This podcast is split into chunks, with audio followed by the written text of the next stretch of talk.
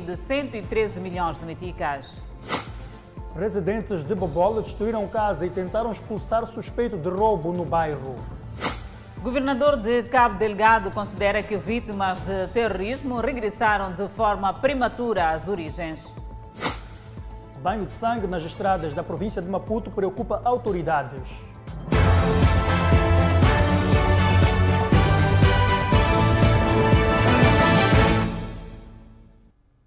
Boa noite, estamos em direto em simultâneo com a Rádio Miramar e com as plataformas digitais.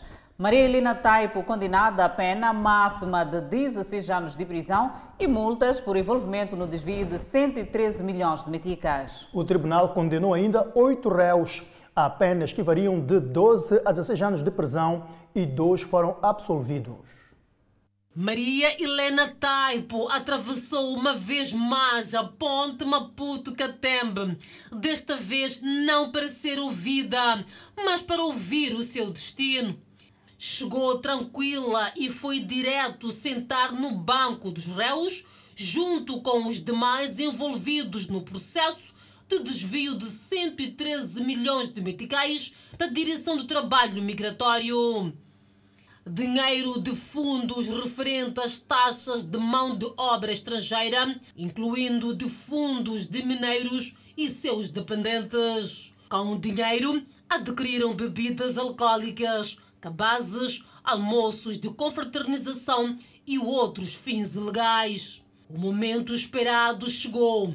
A sentença proferida pela juíza da causa, Evandra Wamus, Maria Helena Taipo, condenada a pena máxima de 16 anos e um ano de multa à taxa diária de 2% de salário mínimo por crime de peculato e participação econômica em negócios.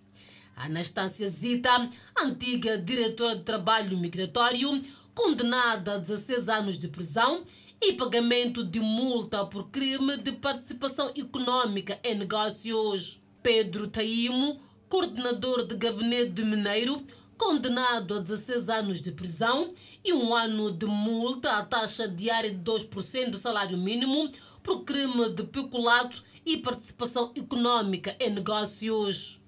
Os demais réus, condenados a penas que variam de 12 a 16 anos. Deu pena máxima, sim. Não porque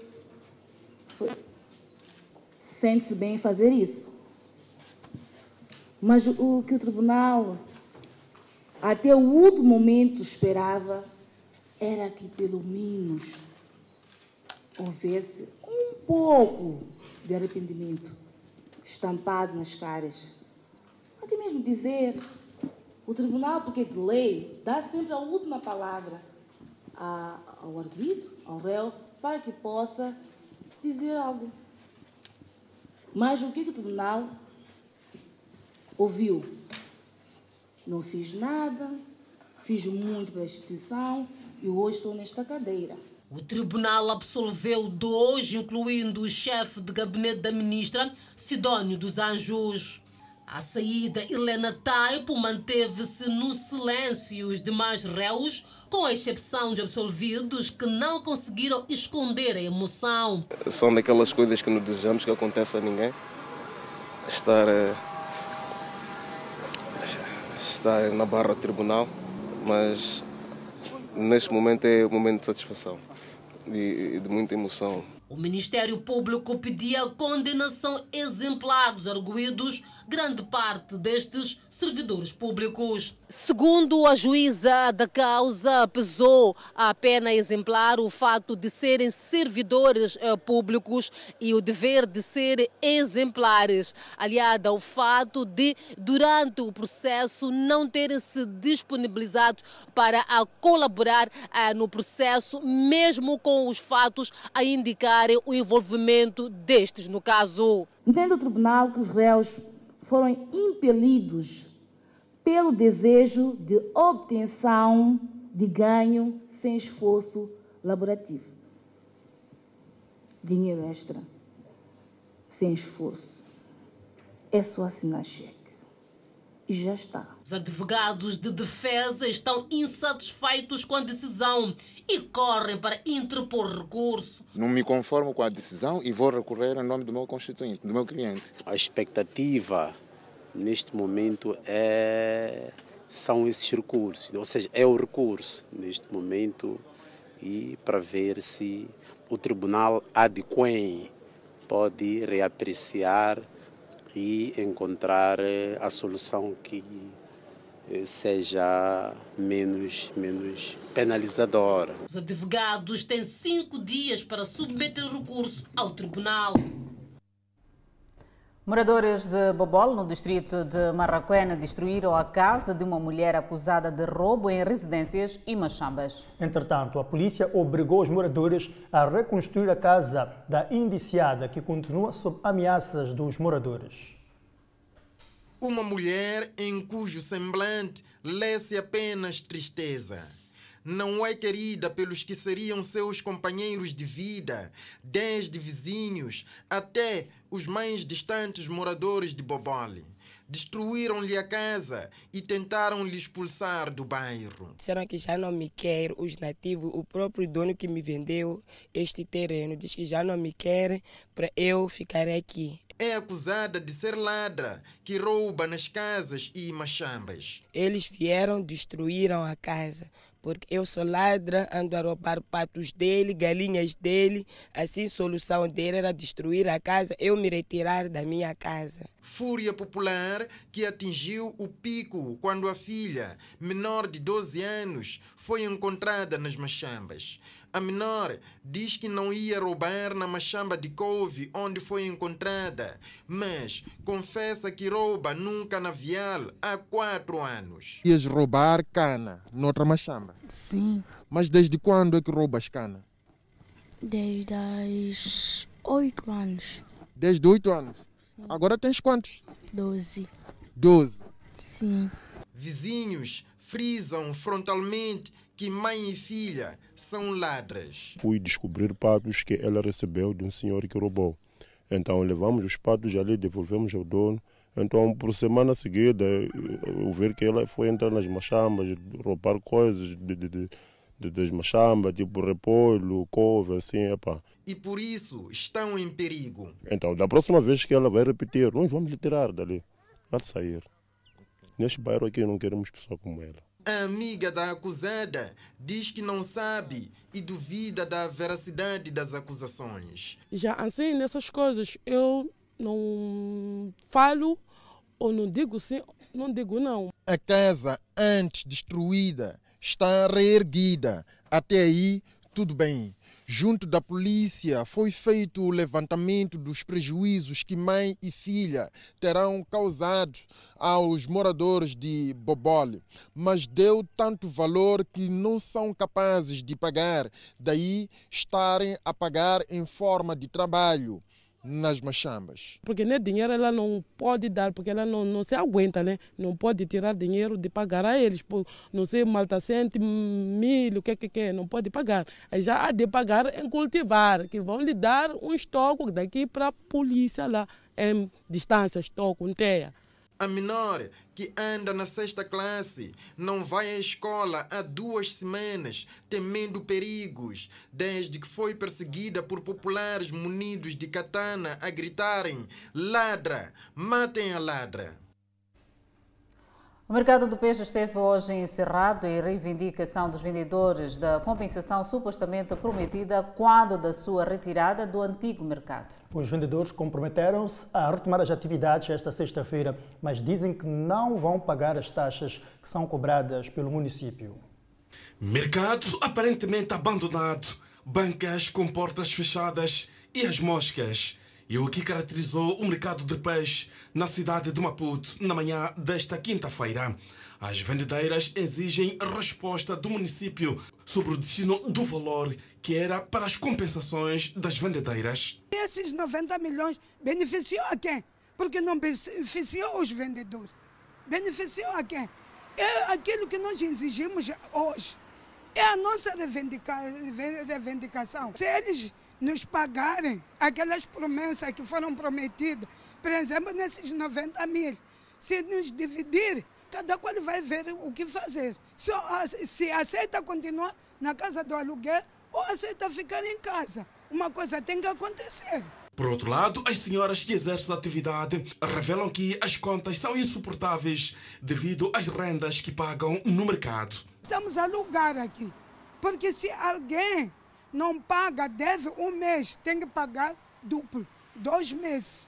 Se alguém deve cinco meses, tem que pagar com multa, fica dez meses de dívida. Então, por que, que nos transferiram para este mercado?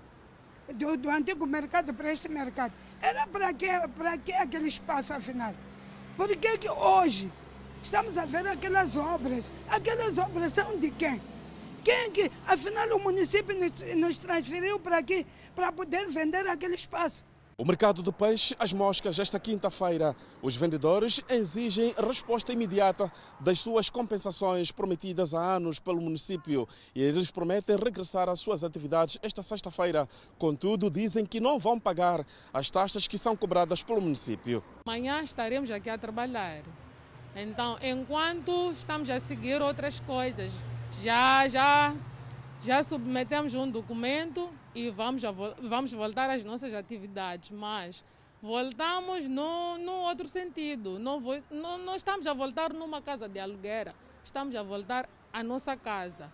Enquanto não, não nos responder, nós não vamos pagar as bancas. Encontramos a Prati Morani, que é cliente assídua do mercado de peixe. Ela dirige-se ao mercado para adquirir o pescado, mas, para sua surpresa, o mercado não estava a funcionar. Eu não estou a saber está fechado. Para esta sexta-feira, segundo informações colhidas junto aos vendedores, continuará o encontro entre a Comissão e o Conselho Municipal da cidade de Maputo na busca de uma solução definitiva.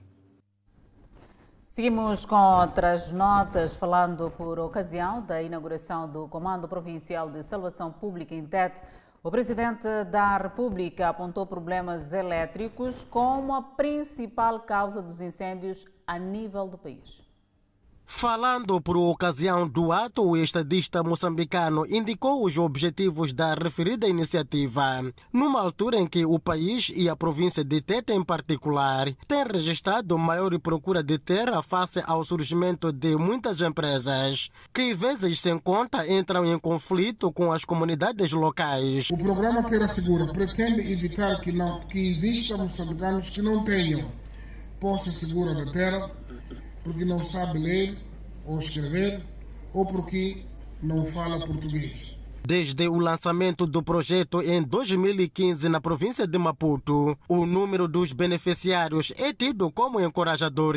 Desde o seu lançamento até a data, conseguimos registrar e regularizar mais de 1 milhão e 500 mil parcelas e destas entregamos cerca de 712.143 doates em todo o país. Para além do distrito de Moatize, o programa Terra Segura, uma iniciativa do governo moçambicano, irá igualmente beneficiar as populações de alguns distritos da província de Tete, como também das províncias de Manica e Sofala. O programa igual irá decorrer no distrito de Sangalo, com 15.591, Angônia, com 40.619, Doa com 13.509. Felipe Nhusi fez saber que as mulheres são prioridade nesta iniciativa presidencial. Com este programa, a mulher é prioridade número um. Para garantir o acesso ao uso da terra pela mulher, cerca de 750 mil parcelas foram registradas a favor destas, mostrando atos o nosso compromisso com a equidade de gênero para quem esperava o título de uso e aproveitamento de terra depois da inscrição como Dona Maria Luísa Fernando. Não esconde a sua satisfação e aponta as vantagens. Esse documento para mim significa que é uma hora grande para mim. Hum. Posso morrer hoje, amanhã fica para os meus filhos e netos. Nesta fase, para além das duas mil doates entregues oficialmente, ao todo foram preparados 5 mil doates para as comunidades de Cambulacice e Benga, no distrito de Moatize. A notícia que acabamos de acompanhar da conta é que o presidente procedeu à entrega de 2 mil doatas às comunidades dos postos administrativos de Cambulatsitse e Benga, em Tete. Um ato que enquadra-se numa iniciativa do governo moçambicano que prevê atribuir cerca de 2 milhões de doatas para o quinquênio 2020-2024. Agora seguimos com mais notas. O corredor da Manhissa até Marraquene, na Estrada Nacional número 1, considera perigoso enquanto não houver soluções para os frequentes acidentes. A frequente ocorrência de sinistros levaram à reflexão dirigida pelo governador da província de Maputo, Júlio Parruca. Palco de sangue e corredor de morte. É assim como ficou conhecido o troço da N1 entre Manissa e Marraquene. Realidade tão triste que só soma inimigos. E Manissa não é corredor de morte. Manissa não é corredor de sangue, mas sim um corredor de desenvolvimento. Acidentes neste corredor são, desde 2020, uma tendência estranha e preocupante.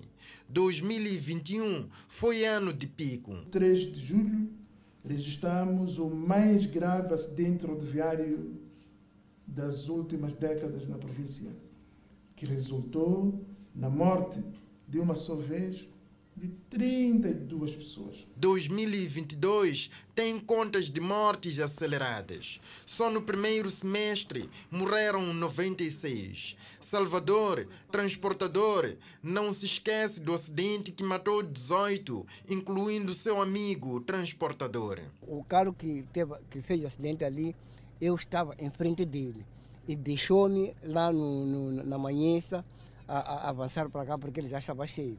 15 minutos depois, quando venho atrás, apanha com o carro, capotou-se ali. Para o governador de Maputo província, é urgente estancar o mal e devolver o nome de corredor de desenvolvimento que dá acesso à capital Maputo e dá acesso às vias que levam à África do Sul. Com mais de 440 mil viaturas em circulação por dia na província de Maputo, somos, por conseguinte, a parcela do país com o maior parque automóvel em Moçambique. Entre as soluções está de volta o alcoolímetro.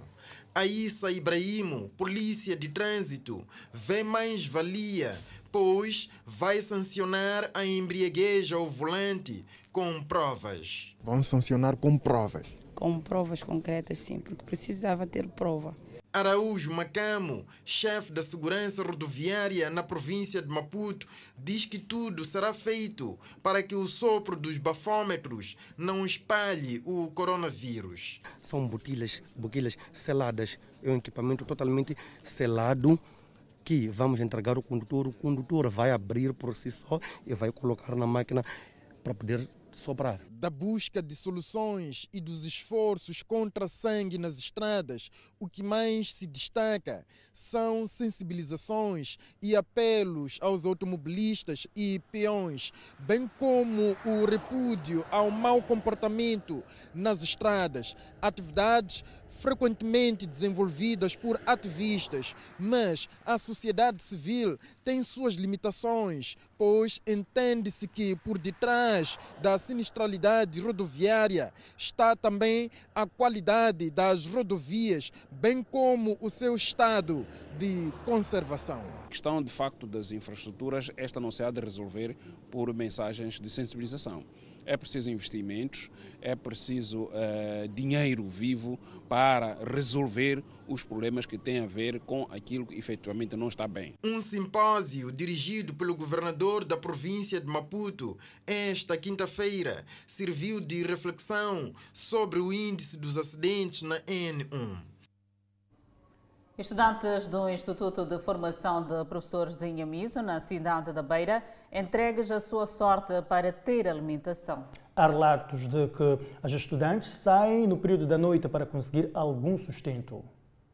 É uma situação que já arrasta-se por duas semanas e sem uma solução à vista. A direção diz que comunicou com antecedência aos formandos para que estes possam se preparar, dadas as dificuldades financeiras que o Instituto vem enfrentando aliado à falta de fundos para fazer face à alimentação dos estudantes. e outras despesas da instituição. Para minimizar o atual cenário, nós estamos a ter contactos com o gestor de fase. Esse que é a ligação para com o Ministério. FASE, que é o Fundo de, de Apoio ao Setor da Educação, é o bolo que nós recebemos para gerir as instituições. Enquanto não há datas para a normalização da situação da alimentação no Instituto de Formação de Professores em Yamizua, os formandos vão continuar a desenrascar para ter o seu sustento. Estamos no Instituto de Formação de Professores na zona de Inhamizo, na cidade da Beira. No ponto onde me encontro é mesmo que dá acesso à cozinha. É normal chegar aqui e encontrar portanto, pessoas especializadas para fazer a refeição para os formandos. O cenário atual é diferente, como pode ver, são os próprios formandos que vão preparando a sua própria comida. Uma comida, digamos que é conseguida através de meios próprios, alguns através de contactos uh, por parte dos seus familiares e outros nem por isso. Os formandos relatam aqui uma situação difícil que estão a passar dia após dia por falta de alimentação. As formandas que não têm condições, por exemplo, de pedir aos familiares, usam outros recursos, tipo ir namorar, para conseguir condições para se sustentarem aqui dentro. E elas saem aqui à noite? Saem, saem à noite. Quando dá aquela hora das 18, todo mundo sai daqui para ir procurar comida. Também influencia a nós não termos bons, bons aproveitamentos pedagógicos por causa do tempo. Nós vamos ter que dividir o tempo para a cozinha, para a escola, então é meio complicado, está a ser muito complicado. O diretor do Instituto de Formação de Professores da Inhamizoa reconhece que a atual situação é bastante constrangedora, na medida em que poderá afetar no aproveitamento pedagógico dos formandos. Pode comprometer, olhando por aquilo que são as capacidades financeiras de cada um dos formandos. Nem todos, mesmo aqueles que têm, entre aspas. Não é normal porque quem confeccionava os alimentos quando existisse não eram eles. Eles não estão habilitados para estarem permanentemente, integralmente a confeccionar alimentos. O problema está a afetar cerca de 400 formandos oriundos de todos os distritos de Sofala e outras províncias do país. Foi lançado no distrito de Rapal, província de Nampula, um programa de assistência agrária às famílias deslocadas da província de Cabo Delgado. É uma iniciativa que visa impulsionar as famílias deslocadas de Cabo Delgado a apostarem na agricultura e assim reduzir a sua dependência nas zonas onde encontram-se acolhidas. Desenvolvido pela FAO, o programa irá abranger as províncias de Nampula e Cabo Delgado. You can use your produce to prepare nutritious food for your for your health, good health. O segundo objetivo é melhor nutrição. É por isso que acreditamos que depois de produzir nas vossas machambas, vão poder preparar os alimentos da melhor maneira possível para garantir uma melhor nutrição. Com mais de 64 mil deslocados, Nampula é a província que desde o início do terrorismo em Cabo Delgado registrou entrada massiva de pessoas procurando abrigo. Atualmente, boa parte da população deslocada vive em centros de reassentamento espalhados pelos 20 distritos dos 23 de que a província dispõe. Apesar de algumas pessoas deslocadas de Cabo Delgado estarem a abandonar a província de Nampula, ou melhor, estarem a regressar às suas zonas de origem, Nampula continua a ser uma das províncias com maior número de pessoas deslocadas de Cabo Delgado. O governo de Nampula vem criando condições para o bem-estar da população deslocada, mas diz que vale mais investir na criação de projetos que garantam a sua subsistência. Inspirando-se no adágio popular, segundo o qual é melhor ensinar a pescar e não dar peixe continuamente, que o governo, juntamente com seus parceiros, concebeu este projeto que prontamente foi correspondido pela FAO. Um governador de Cabo Delgado começou por tirar lágrimas diante das famílias deslocadas e depois precisou que a iniciativa irá certamente ajudar as pessoas vindas da sua província a recomeçar a vida através da produção agrícola. Esperamos que com, com este gesto, agora testemunhado, alcance, em primeiro lugar, o propósito de maximizar ganhos de, dos produtores, especialmente dos deslocados, e contribuir para um movimento de retorno às zonas de origem e, e concorrer para inverter a tendência nos preços dos bens de consumo ou de primeira necessidade. Os beneficiários receberam, além de enxadas e regadores, várias sementes melhoradas para a prática da horticultura. Assim, agradecemos porque abrimos nossas machampas. O que vamos conseguir, vamos comer com nossos filhos. Outros vendemos, outros comemos, porque casa de dono é casa de dono, né? Mas assim, agradecemos muito. O governo continua a apelar à solidariedade com as famílias deslocadas de Cabo Delgado. Ainda no âmbito da assistência social às vítimas do terrorismo na província de Cabo Delgado, a ministra do Gênero, Criança e Ação Social afirma que seu setor continua a dar apoio direto aos grupos vulneráveis. A província de Cabo Delgado tem sido assolada pelo terrorismo há quase cinco anos. Os terroristas semeiam dor e luto nas famílias moçambicanas, desde crianças, adolescentes, jovens e adultos. Os ataques terroristas também provocaram deslocados internos para algumas zonas seguras. A ministra do Gênero, Criança e Ação Social, Nielete Mondlane, disse que no âmbito dos programas de assistência social, o seu pelouro tem dado apoio direto às vítimas que sofrem a ação dos terroristas. Revela-se importante na resposta às necessidades dos grupos-alvos e na assistência às populações afetadas pelas calamidades e pela insegurança no nosso país. A implementação da Estratégia Nacional de Segurança Social Básica, o empoderamento da mulher e o desenvolvimento da criança é feita através de intervenções integradas e coordenadas de todos os setores da sociedade. A ministra do Gênero, Criança e Ação Social, Nielete Mondelano, reconheceu o empenho de alguns quadros do setor que trabalham em condições difíceis. Reconhecemos a entrega dos quadros do setor que, mesmo em condições difíceis e, em alguns casos, correndo riscos, no caso específico da província de Cabo Delgado, assolada pelo terrorismo, continuam a dedicar-se no atendimento dos grupos mais vulneráveis e cumprindo com muito profissionalismo as suas obrigações. Com efeito, a dirigente disse ainda que no presente quinquênio foram abrangidos mais de 1,7 milhões de agregados familiares, sendo 622 mil nos programas regulares, representando 84 da meta definida no programa quinquenal do governo. Sendo 622.093 nos programas regulares, representando 84% da meta definida no programa quinquenal do governo e 1 milhão 156, 156 mil 196 pessoas no programa Ação Social Direto pós-emergência no âmbito da redução do impacto da Covid-19 e das calamidades naturais nos agregados familiares mais vulneráveis. Queremos manifestar o nosso agradecimento ao Governo Central pelos programas e pelas políticas sociais que têm sido implementadas em todo o país. A informação foi avançada no 7 Conselho Coordenador do Ministério do Gênero, Criança e Ação Social, que está a decorrer na província de Manica. Continuamos ainda na província de Cabo Delgado, onde aumenta o número de famílias que regressam às zonas de origem. Entretanto, o governador de Cabo Delgado, Valija Tawab, considera que o regresso pode estar a acontecer de forma precipitada. É um bom sinal se olhar para a retoma do ambiente de segurança nas zonas antes atingidas pelas ações dos insurgentes, que além de tirar vidas humanas, destruíram centenas de infraestruturas sociais e econômicas. O governador de Cabo Delgado diz que o regresso quase que diário das famílias deslocadas daquela província às suas zonas de origem pode estar a acontecer de forma precipitada ao avaliar pela falta de serviços básicos para a população. Porque o governo ainda está a instalar os serviços, os serviços básicos. Então, mas com o regresso massivo da população uh, uh, nos distritos uh, ora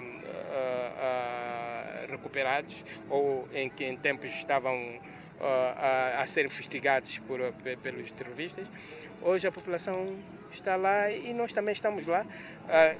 Até reparem que os membros do governo que devem assistir essa nossa população que está a regressar ficam numa situação um pouco complexa também, por outro lado, porque as condições nem para eles uh, os nossos uh, quadros, nem para uh, os serviços básicos, ainda não estão conclusos para o bem-estar, para um bom ambiente para eles. Mas mesmo assim, nós não vemos, e nem, o governo nem tem outra forma, nem pode Uh, devolvê-los de onde vem é aquela situação, porque a, a, a, esta nossa população deslocada diz quando foi do momento de nós sairmos do distrito, o governo não nos disse para sair. O governante fez estas declarações a quando a sua primeira visita às famílias deslocadas da sua província e que estão acolhidas na província de Nampula.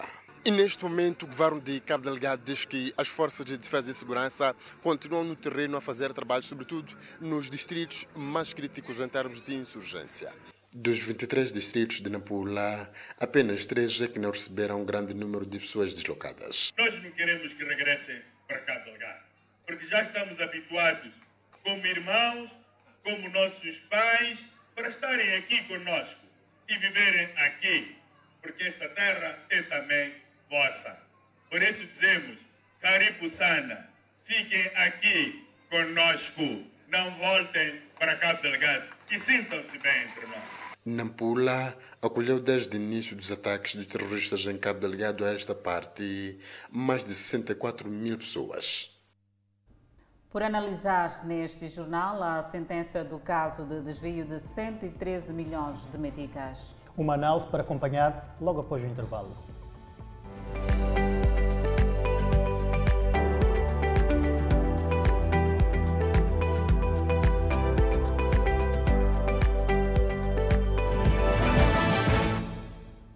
Estamos de volta para o momento da análise da sentença do caso de desvio de 113 milhões de meticais, um caso que envolve a Helena, a antiga ministra do Trabalho, Helena Taipo. Está posicionada já do outro lado do estúdio, a Adelaide, com a analista Oliveira Citói. É verdade, Edson. Helena Taipo foi hoje condenada a 16 anos de prisão e multas por envolvimento no desvio de 113 milhões de meticais da Direção do Trabalho Migratório. E para falarmos deste assunto, já temos cá em estudo comigo Oliveira Citói, que é o jurista, quem cumprimento desde já. Bem-vindo ao programa. Obrigado. Muito gosto de estar aqui poder apreciar este caso que é bastante que interessa a quase toda a sociedade moçambicana um dos casos mediáticos no país e cá estamos para fazermos esta breve análise. Até que ponto esta sentença se mostra justa para a dimensão deste caso?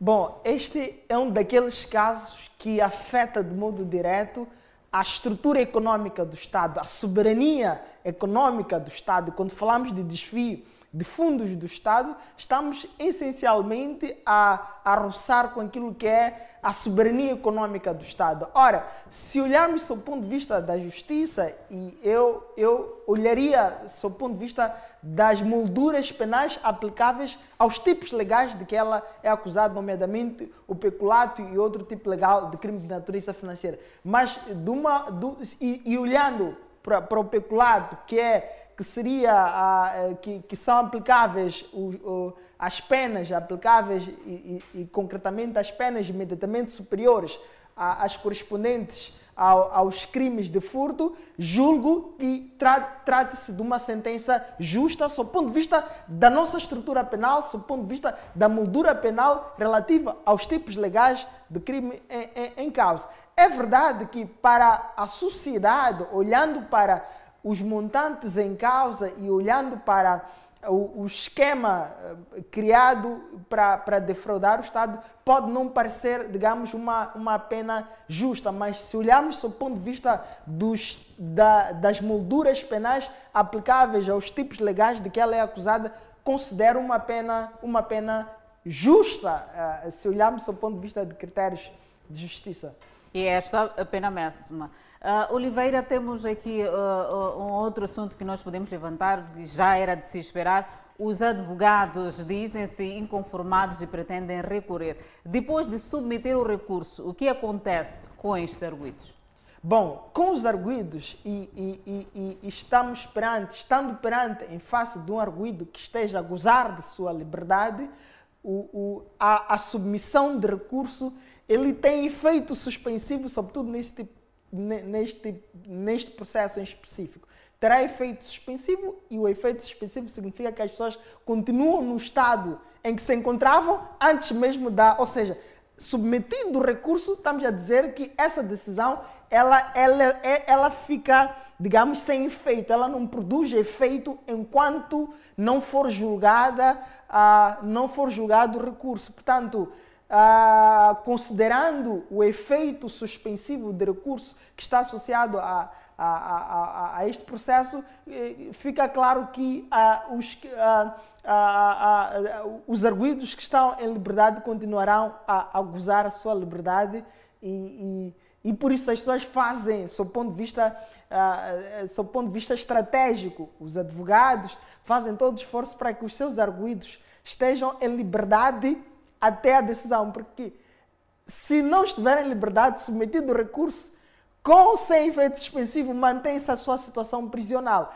Mas na situação em que os arguídos estão em liberdade, ou estão, seja provisória, seja, seja numa situação de nunca terem tido ah, alguma privação da sua liberdade, significa que, uma vez submetido o recurso e atribuído o devido efeito suspensivo, a decisão fica sem efeito até que se decida, até que o tribunal e, e, e uh, uh, o tribunal de recurso possa, possa se pronunciar. Se houver, se a, se a decisão do tribunal uh, superior de recurso for, ou do tribunal imediatamente superior for de manter a decisão tomada, significa que podem, podem as pessoas, neste caso os arguídos, podem ser, ser recolhidos, como se diz, mas submetido recurso novamente nesses. nesses Quantos nesses... recursos mais podem ser submetidos? Bom, no nosso ordenamento, os recursos vão até o Tribunal Supremo, que é o Tribunal, e olhando para, para os processos comuns. É verdade que depois temos recursos que podem, imaginemos, em caso dos arguídos não concordarem com, com a decisão final do Tribunal Supremo, é, que, digamos, que mecanismo ou que instâncias podem recorrer, evidentemente, vão para fóruns internacionais. Mas, ao nível do direito doméstico, teremos que ir até o Tribunal Supremo. Mas, para chegarmos lá, é tempo. E, e, parece que a submissão de recurso é uma questão estratégica, sob o ponto de vista processual.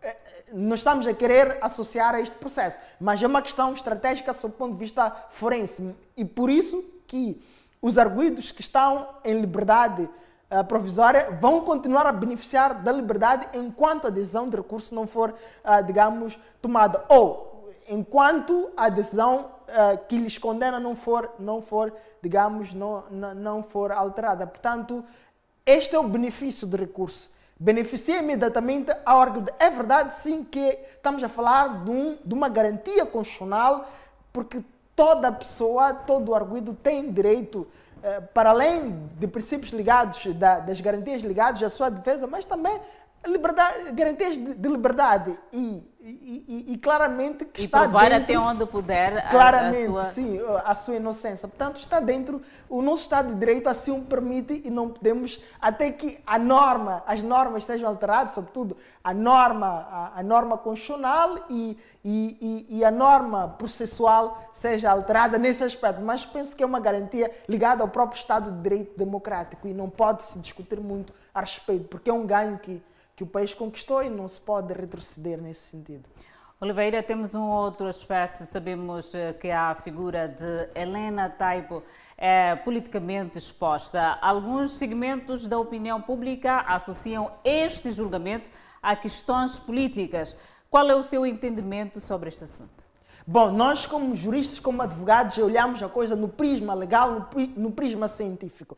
É verdade, sim, que um e outro processo pode ter ligações diretas ou imediatas com, com questões de natureza político-partidária, mas nós não temos muito a oferecer. Se fosse politólogo, provavelmente daria respostas mais essa, mas como advogado, prefiro me cingir em aspectos de natureza legal. O que posso dizer é que ah, seja o Ministério Público, porque eh, imaginemos que seja o Ministério Público, sejam, sejam, sejam seja, sejam os advogados da defesa, têm uma série de mecanismos que podem acionar sob o ponto de vista processual para garantir a salvaguarda, porque o Ministério Público, enquanto advogado do Estado, tem, de fato, a sua, o seu papel neste, neste processo.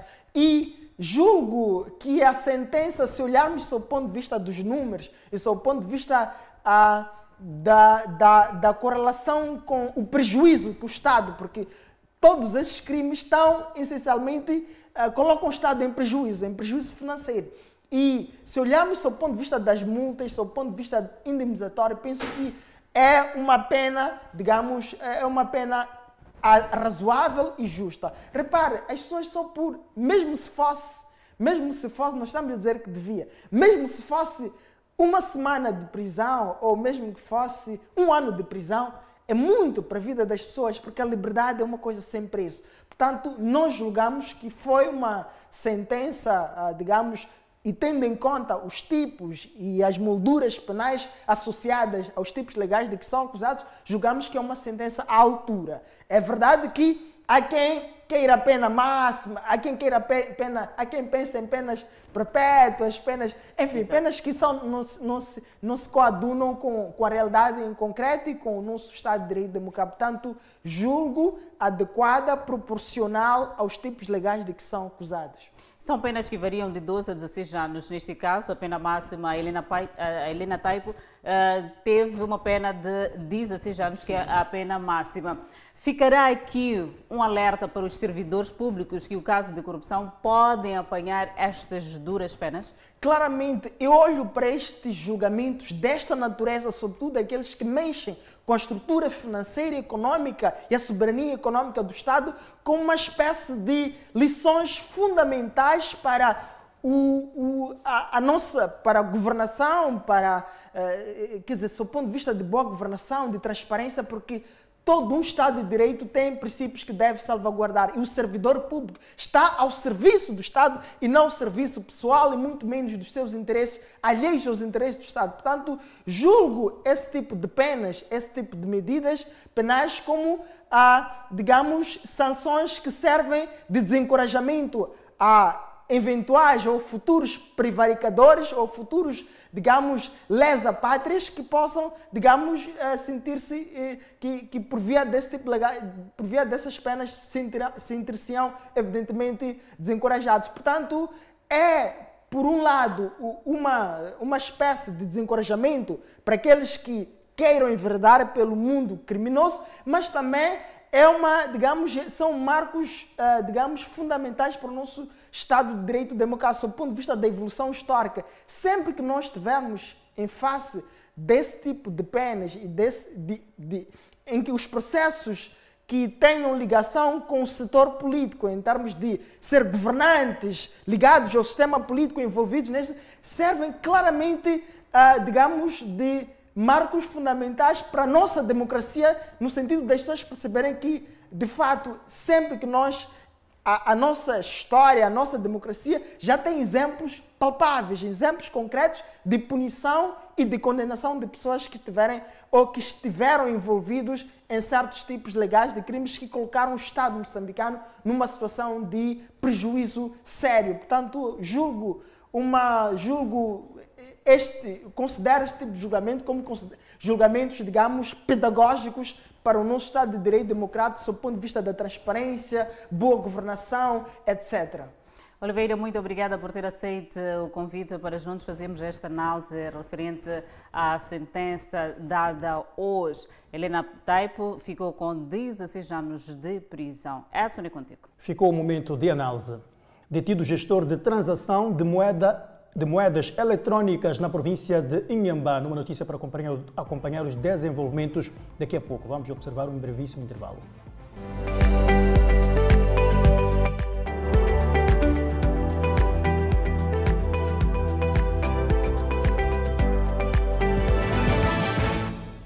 Estamos de volta. O Serviço Nacional de Investigação Criminal em Inhambane deteve um gestor de contas bancárias acusado de burlar os seus, os seus agentes. Este homem é responsável pelo controle das atividades desenvolvidas pelos agentes de transação da moeda eletrônica a nível do distrito de Umuine, na província de Inhambane.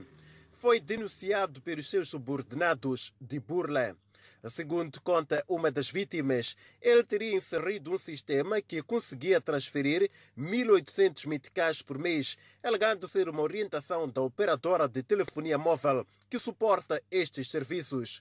Uma burla que se arrasta desde 2020. O meu gestor entra no sistema, vê o, o dinheiro que estou a movimentar e vê dizendo que está a registrar cartões. Afinal, não registrar cartões. E ao registrar cartão, registra, tira 1.800. O indiciado não refuta as acusações e diz estar surpreso com a atitude dos agentes de transação de moedas eletrónicas por terem o denunciado ao Cernic, pois, segundo explica, já estava na negociação com os lesados para ressarcir o prejuízo. Muito. É uma situação que já estava sendo resolvida, era um mal entendido, estava sendo resolvido mas infelizmente a senhora tomou a dianteira de estourar um processo crime às minhas costas, que eu não tinha conhecimento desde abril.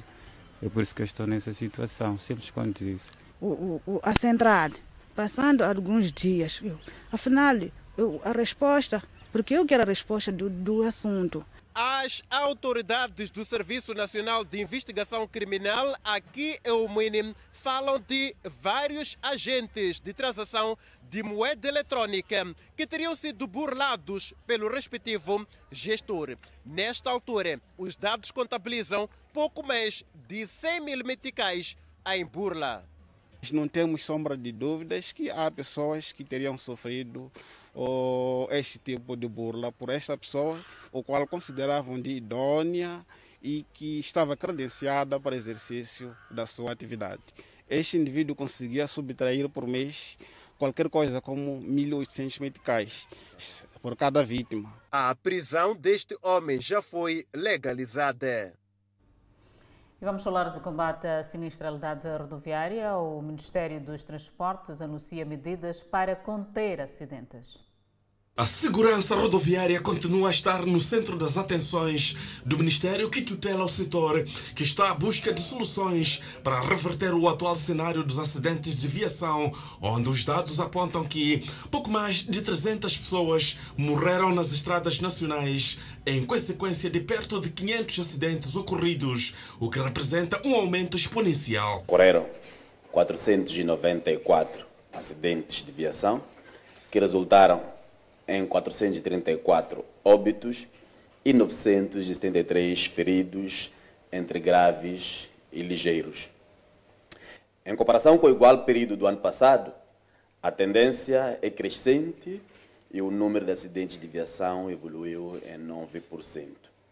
Os óbitos em 4% e os feridos graves em 36%, impondo-se medidas arrojadas e contundentes para reverter este quadro negro. São números que mereceram reflexões conjuntas, reunindo vários atores, que culminou com as deliberações drásticas contra os infratores e outras responsabilidades por parte do Ministério. Mitigar a sinistralidade rodoviária, o Ministério dos Transportes e Comunicações acaba de anunciar uma série de medidas, dentre elas a prisão imediata do infrator, caso se comprove que este foi culpado pelo acidente que resulte em óbitos. Por outro lado, vai deixar de licenciar a viatura de 15 lugares para uma distância superior a 100 km.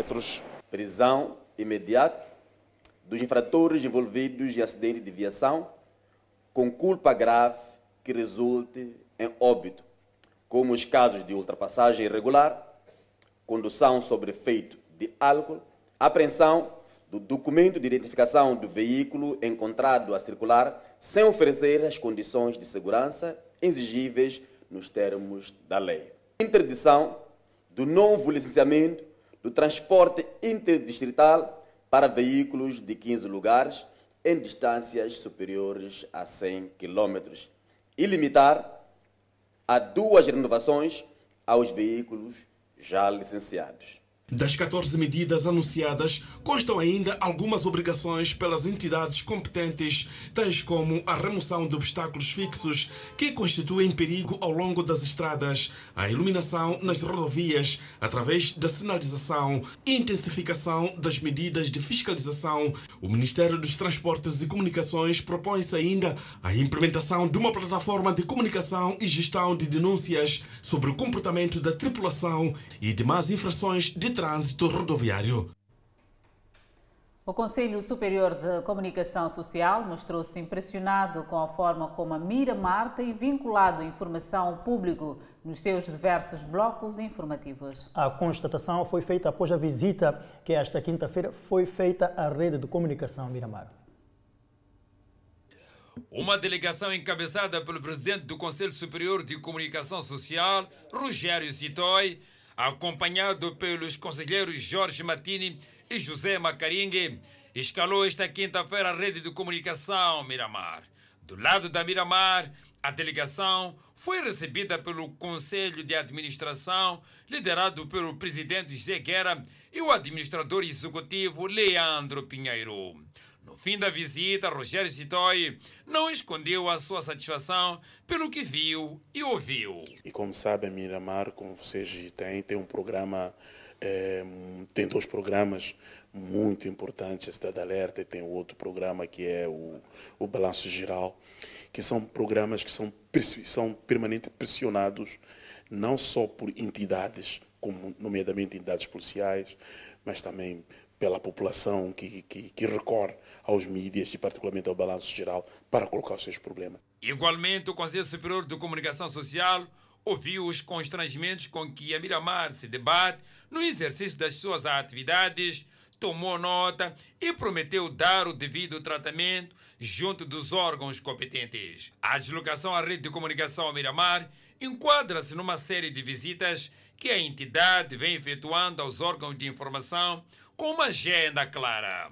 Temos as nossas preocupações relacionadas com as questões da ética e de ontologia, que no geral tem estado a reduzir em muitos órgãos de comunicação, sobretudo dos novos, a nível escrito e sobretudo ao nível televisivo, e ao mesmo tempo ouvir quais são as preocupações que os órgãos de comunicação social têm e que interferem no pleno exercício da sua liberdade de imprensa. É que, de acordo com a Lei número 18 91 de 10 de agosto, a Lei de Imprensa, o Conselho Superior de Comunicação Social é o órgão através do qual o Estado garante a independência dos órgãos de informação, a liberdade de imprensa e o direito à informação, bem como o exercício de direito de resposta. Cerca de 700 meticais será o valor de compensação do passageiro através do cartão móvel para pagar o transporte. E a nova tarifa só entra em vigor quando as condições estiverem criadas, onde cada transportador terá a máquina para permitir o pagamento. Uma nota a acompanhar logo após o intervalo.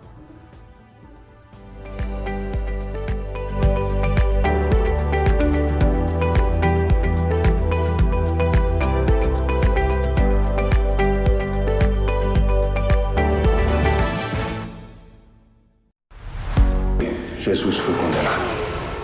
Por que a pergunta? Para saber o que escreveremos na cruz. A Via Dolorosa. Morte! Desista. Eles não merecem o seu sacrifício. Sábado, às 8 horas. Jesus, a série. Em agosto, estreia. Mesmo que esteja submersa, sempre possível encontrar uma estrela. Neste mar de amor, aqui na TV Miramar. A notícia que você precisa. Chega com o balanço geral. Jornalismo em direto com credibilidade e responsabilidade é nossa prioridade. Depois de ter conseguido arrombar a porta com recurso à arma de fogo, nós cobramos respostas às autoridades. No balanço geral, vamos mais a fundo no acontecimento. Balanço geral, enfrentamos os desafios e vamos atrás da notícia. Isso tudo acaba de uma burla, o que vocês estão a ver como autoridade. Ligamos Moçambique pela informação e ficamos de olho em tudo que move o seu dia a dia. Na televisão, no rádio e no telemóvel é só diversão.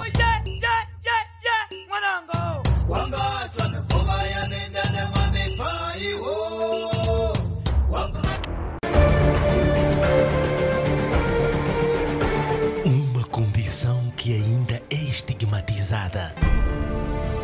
Tratarem o meu filho como invisível porque não sabem como interagir com ele me incomodava muito. Descoberta. Era fazer uma terapia da fala que em seis meses, um ano, ele estaria a comunicar-se normalmente. Pais que abandonam os filhos e esposa devido ao distúrbio. Ele foi capaz de dizer ao tribunal que a criança não era dele, porque a criança era especial. Acesso à educação ainda é um desafio. Disseram que ele, eles não podiam receber a ele, porque ele era uma criança especial. Autismo vencendo barreiras. Domingo, às 19 horas, contacto direto. De volta ao Fala Moçambique, cerca de 700 meticais será o valor de compensação do passageiro através do cartão móvel para pagar o transporte. E a nova tarifa só entra em vigor quando as condições estiverem criadas, onde cada transportador terá a máquina para permitir o devido pagamento.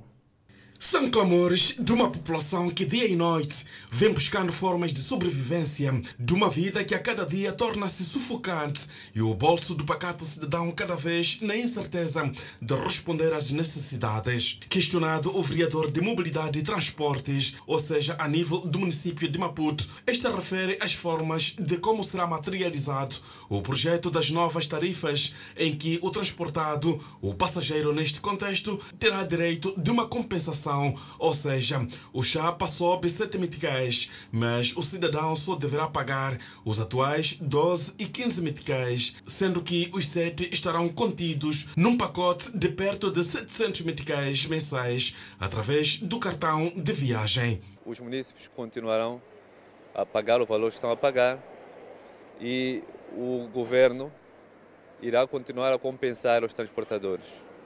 Logo que essa plataforma esteja em condições de ser aplicada, portanto, os municípios, quer seja através da bilhete eletrônica no cartão FAMBA, quer seja através daquilo que são o, a, a banca eletrônica, irão efetivamente receber os sete meticais de diferença para poderem efetivamente cobrir a tarifa no transporte. São cerca de 40 milhões de dólares já conseguidos através de parceiros do governo para subsidiar o passageiro e a plataforma e todo o processo deverá estar concluído até finais do próximo mês de agosto e o valor estará contido automaticamente. Está um valor direto mensalmente na, no seu cartão e ele efetivamente continuará. O valor entra de uma forma eletrônica?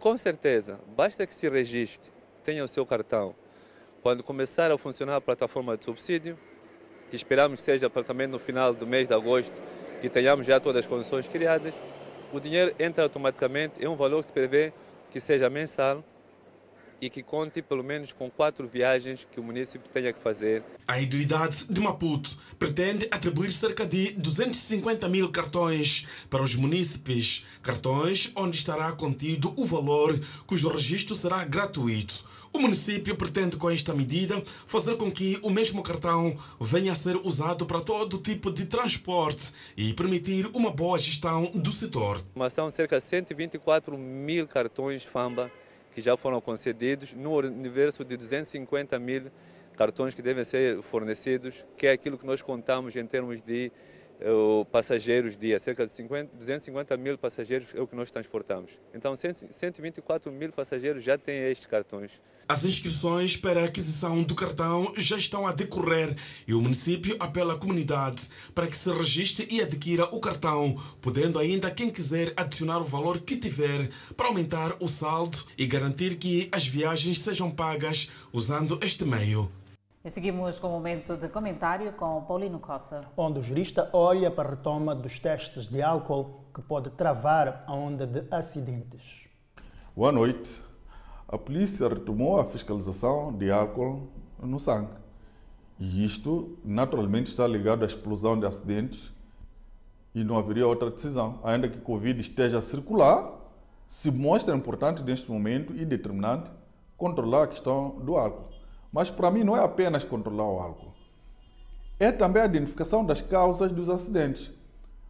Dentre outras causas, nós temos indicado a questão do comportamento dos condutores. E todos nós não queremos apontar o dedo a este silêncio assassino dos transportados. Os transportados estão num silêncio assassino. E, e se costuma dizer, quem cala consente. Então estão aí os motoristas aí ultrapassando de qualquer maneira, é, excesso de velocidade, fazendo todo tipo de manobra perigosa que, precisa, que quiserem fazer. E todo mundo lá dentro, no silêncio, até entrar debaixo do caminhão. Até capotar cair no outro lado da vala. Isto não pode ser assim. As pessoas têm que pelo menos reagir um pouco diante da morte. As pessoas têm que saber falar. Chegar a interpelar a polícia no carro e dizer: Este senhor está a conduzir mal e a pessoa ser responsabilizar. Ou dizer: Olha, senhor, deixe-nos todos aqui. Ou reduz a marcha, comporte-se como condutor que tem gente dentro. Então, nós continuamos nesse silêncio, não sabemos qual é o problema, mas o silêncio está matando gente. Então, esse silêncio assassino tem que ser combatido. Depois é que vamos ver questões de sensibilizar os condutores, andar a controlar o estado das viaturas, ver a questão dos pneus, ver a questão de corrupção também nas ruas. Entretanto, nunca teremos polícia para cada autocarro que circula ou para cada circulativo que circula. Os indivíduos que estão dentro têm que se tornar verdadeiros fiscais daquilo que é o comportamento dos condutores. Se nós fizermos isso, fiscalizamos os atos, é claro que pararemos com isto aqui. Até a próxima oportunidade. Seguimos com o câmbio do dia. O dólar está a 63,23 meticais à compra e 64,50 meticais à venda. O euro está a 64,29 meticais à compra contra 65,58 meticais à venda. Por fim, a divisa sul-africana o RAND, que está a 3,79 meticais à compra e 3,87 meticais à venda. Seguimos com o destaque. Registados mais confrontos mortais no protesto da missão da ONU no Congo. Uma notícia para acompanhar logo depois do intervalo. Até já.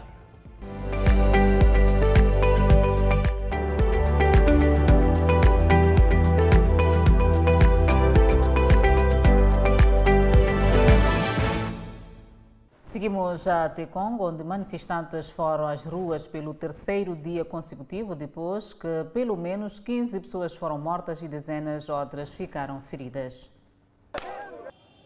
Mulheres refugiadas se tornam chefes de cozinha na Itália.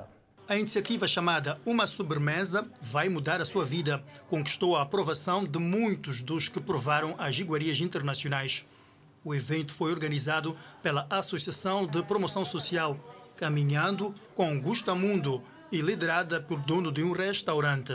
O projeto promovido pela Agência das Nações Unidas para os Refugiados, ACNUR, e pela Instituição de Caridade Italiana visa capacitar os refugiados e promover sua integração e autonomia econômica e social. A oficina envolveu 12 mulheres refugiadas com histórias pessoais de desvantagem e vulnerabilidade e que já eram cozinheiras em seus próprios países. Cada mulher preparou sua sobremesa típica de seu país de origem e a apresentou a um público satisfeito, composto por moradores locais, jornalistas e representantes tanto de instituições locais quanto de associações empresariais de alimentos justos. As mulheres vêm de vários países como Afeganistão, Ucrânia, Sudão, Turquia, de onde fugiram da guerra, de perseguição ou da pobreza. Atualmente vivem em centros de acolhimento em Roma, na Itália. É com a gastronomia colocamos ponto final ao Fala Moçambique. Grato pela preferência, pela preferência, melhor dizendo, e até a próxima.